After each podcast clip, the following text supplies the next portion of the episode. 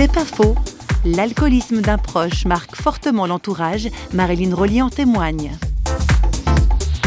quand j'ai commencé d'étudier un petit peu euh, quels sont les effets sur la famille quand il y a eu un alcoolique, j'ai réalisé que c'était quelque chose de très fort.